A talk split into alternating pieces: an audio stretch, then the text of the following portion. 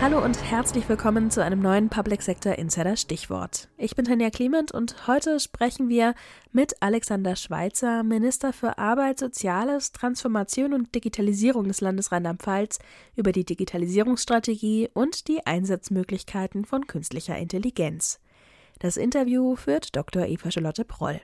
Ja, Herr Schweitzer, ganz herzlichen Dank für Ihre Zeit. Ähm, vielleicht könnten Sie für uns einmal nochmal zusammensetzen, äh, zusammenfassen, wofür Sie die zentralen Impulse der neuen Digitalstrategie für die digitale Verwaltung in Rheinland-Pfalz sind? Also ganz zentral ist, dass die Digitalstrategie eine Strategie für das ganze Leben ist. Dass es äh, die Menschen, egal wo sie sind, wo sie arbeiten, was sie arbeiten, ob sie ein Unternehmen führen, ob sie ein Unternehmen gründen, ob sie in der Verwaltung tätig sind, ob sie jung, ob sie alt sind, ob sie erst nach Deutschland, Rheinland-Pfalz gekommen sind, also für alle Lebenslagen eine Digitalstrategie, Anwendungen, Unterstützung und Hinweise und Ziele gibt, die tatsächlich das Leben erreichen und das Leben verbessern, die Lebensqualität verbessern. Das ist der Anspruch an die Digitalstrategie. Wir beziehen uns dabei auf vier Handlungsfelder äh, ist das ganz wichtige Thema aus meiner Sicht das Thema digitale Teilhabe und Teilhabe durch Digitalisierung. Das Thema ist äh, dem Klimawandel begegnen durch Digitalisierung, ähm, die digitale Transformation von Arbeit und Wirtschaft gestalten und äh, zu guter Letzt auch das Thema handlungsfähiger Staat mit und durch Digitalisierung gestalten. Zum Thema handlungsfähiger Staat treffen wir uns ja hier auch heute auf dem Kongress Digitale Verwaltung Rheinland-Pfalz. Und ein Thema, was die Verwaltung immer mehr beschäftigt, ist das Thema KI. Ähm, man kann schon fast sagen, da ist ein Hype ähm, entstanden mit Hinblick auf, ja, in Anführungszeichen Einsparpotenziale für den öffentlichen Sektor. Wie heben wir dieses Potenzial im Sinne der Leistungsfähigkeit, aber auch der Beschäftigten der öffentlichen Verwaltung? Als Arbeitsminister, der auch Digitalminister ist, ist für mich ganz wichtig, dass wir die Menschen mitnehmen in den Verwaltungen, in den Betrieben.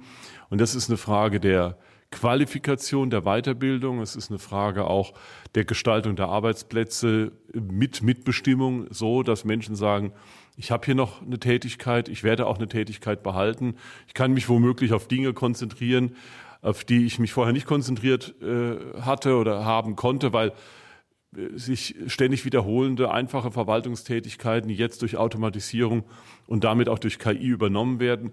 Das ist ein Prozess. Das ist kein, nichts, was top-down geht. Das ist nicht, was durch Frontalunterricht in den Verwaltungen geht, sondern das ist ein stark mitbestimmter Prozess, wenn es ein erfolgreicher sein muss und sein soll. Aber es ist einer, der die Chancen auch in den Vordergrund rücken sollte. Ähm, ich sage ganz offen, KI kann uns helfen, die Arbeitswelt von morgen so zu gestalten, dass Menschen sich dabei wohler fühlen, dass sie selbstbestimmter arbeiten, als das bisher der Fall ist. Ähm, ein Vorhaben der Digitalstrategie ist es ja auch bis zum Jahre 2025 neue digitale Formate für die Beteiligung und Mitgestaltung zu schaffen. Das sind jetzt noch 13 Monate. Ähm, wie soll das konkret aussehen? Ja, indem wir uns beeilen, um das Ziel tatsächlich zu erreichen. Und ähm, äh, ein ganz wichtiger Punkt unserer Digitalstrategie ist ja nicht nur, dass wir uns irgendwas äh, Hübsches überlegt haben, sondern dass wir uns auch selbst disziplinieren, indem wir eine Governance-Struktur aufbauen mit einem neu zu schaffenden Digitalrat, äh, zu dem ich einladen werde, einen Lenkungskreis, wo alle Staatssekretärinnen und Staatssekretäre der Landesregierung zusammenkommen und ihre digitalen Projekte vorstellen und gemeinsam bewerten und monitoren aber auch Ressourcenentscheidungen beim Landesbetrieb Daten und Information, der zum Landesbetrieb Digitales werden soll. Das sind schon Voraussetzungen dafür, um tatsächlich auch diese Formate auch ähm, ja, ins Leben zu bekommen und äh, auch tatsächlich gut umzusetzen. Dann können wir ja vielleicht eine erste Zwischenbilanz ziehen am 12. und 13. März am digitalen Start, zu dem ich Sie herzlich einlade und mich für das Gespräch bedanke. Ja, ich danke Ihnen und freue mich schon auf die ganz vielen nächsten Termine, die wir in 2024 zusammen haben. Vielen Dank.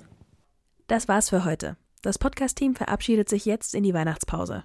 Neue Folgen gibt es ab dem 9. Januar. Bis dahin wünschen wir Ihnen schöne Feiertage und einen guten Start ins neue Jahr.